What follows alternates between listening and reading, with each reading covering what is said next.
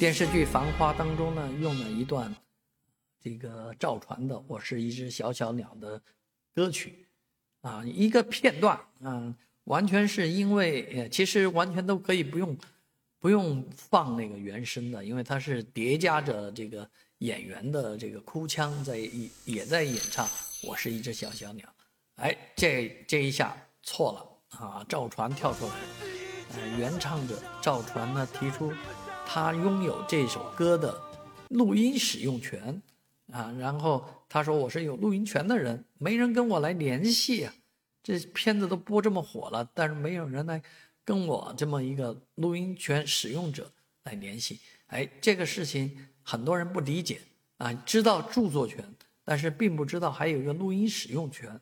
啊。那这个里面肯定有一些呃，从法律来讲，它是有这个录音使用权，只说。啊，但是，呃，通常来讲，电视剧的制作方不一定会去了解版权那么细的事儿，往往就是跟一个公司谈啊，我，我我使用了你这首歌曲，至于怎么使用的，可能人家没怎么说清楚，但是呢，就会啊，这个跟别人打个招呼是吧？呃，哎，赵传说没跟我打招呼，因为赵传跟滚石唱片公司闹翻不是一天两天的事儿，虽然这首歌的版权可能在滚石公司。尤其是这首歌的词曲作者都不是赵传，是李宗盛，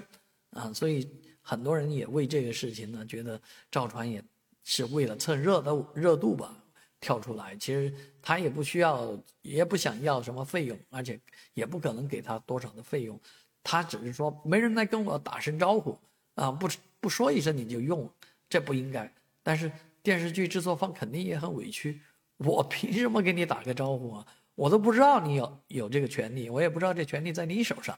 啊，当然这个事情，啊，最终我相信不会形成一个呃法律纠纷，即便形成法律纠纷，可能就像这个前面有位编剧啊被法法院判判决之后赔了人家两千块钱啊，可能也就是